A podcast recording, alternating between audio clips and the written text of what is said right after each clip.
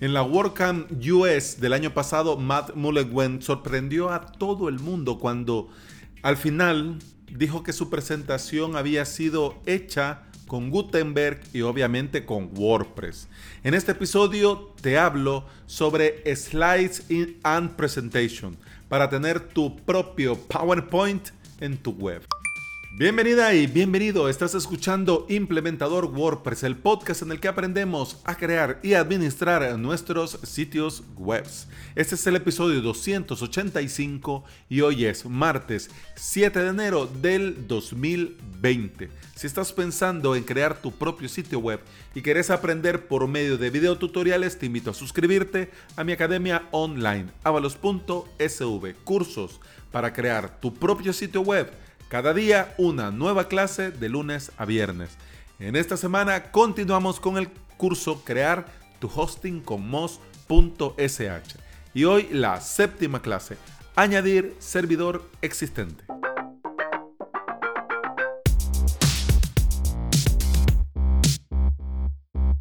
Ella Van Durpe es miembro del WordPress Core Team, ingeniera de Automatic y trabaja en el proyecto de Gutenberg.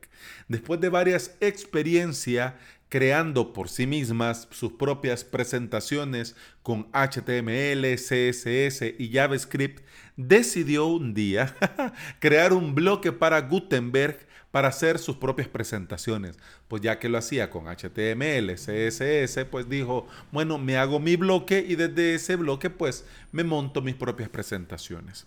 Conforme se acercaba a la WordCamp US, sugirió usar su bloque para las presentaciones de la WordCamp US. Bueno, de momento fue todo así sorpresa, pero como todo fue un éxito y nos dejó a todos con la boca abierta, siguió trabajando en el bloque hasta convertirlo en un plugin. Plugin que te permite crear tus propias presentaciones, controlar el fondo, controlar las tipografías, los estilos de las transiciones, la velocidad de la transición. Te permite incluir notas del orador y obviamente cuando estás en el modo presentación, eh, proyectar en una pantalla la presentación y tener en otra las vistas del orador. ¿Qué te parece? es genial. este plugin se llama Slides and Presentation. En español le vamos a llamar presentaciones. Al instalar este plugin te va a crear un nuevo Custom Post Type, es decir, un nuevo CPT. Este Custom Post Type se va a llamar, como no, por supuesto, presentaciones. Dentro vas a tener del custom post llamado presentaciones, vas a tener todas tus presentaciones. Cuando vas a el custom post type presentaciones y le das añadir nueva presentación, te muestra una página de WordPress, de Gutenberg, como le querrás llamar, pero ya con el estilo de una presentación. Es decir, como una diapositiva. Te muestra el espacio de la diapositiva donde puedes agregar toda la información y abajo te muestra las notas del orador para esa diapositiva. Dentro de la presentación de las diapositivas podés agregar más diapositivas agregando otro bloque llamado slide vas a tener la facilidad de crear esta diapositiva completamente con bloques. Y al abrir una presentación se van a desactivar todos los estilos del tema, del theme, de la plantilla para mostrar lo que vos has elegido dentro de tu presentación. Para tener más control es recomendable usar columnas y de esta manera los elementos se van a mostrar centrados y en el sitio donde vos querés que se muestren. Y aunque sabemos que WordPress y lo que creamos dentro de WordPress es responsive, es recomendable testear la presentación con el proyector que vamos a utilizar el día que nosotros presentemos nuestra obra maestra. ¿Qué vamos a poder hacer dentro de Slides and Presentation? Vas a poder personalizar las dimensiones de la presentación, es decir, de las diapositivas. Si querés que se muestre 4x3 o 16 novenos, ¿ya?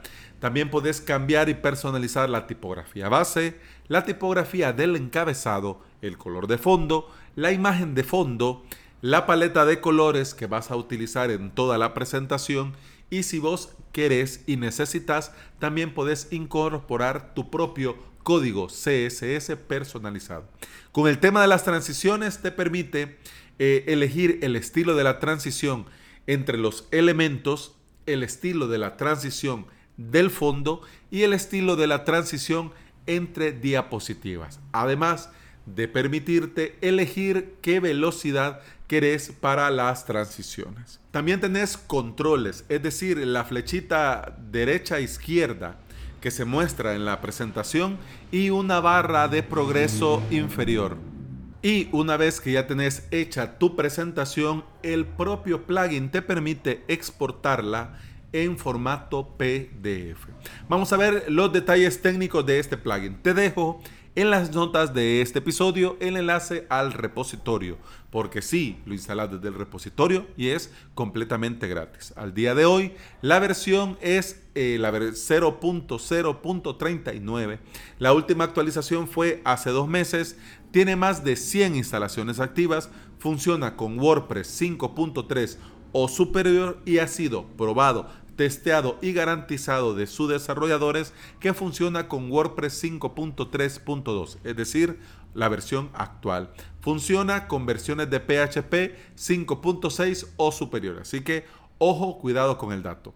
Sin lugar a dudas, Slides and Presentation nos da la posibilidad de crear presentaciones aprovechando al máximo las ventajas de los navegadores y tener nuestro WordPress con todas nuestras presentaciones para no depender de herramientas de terceros, ya sea Google, Keynote o incluso hasta el mítico PowerPoint.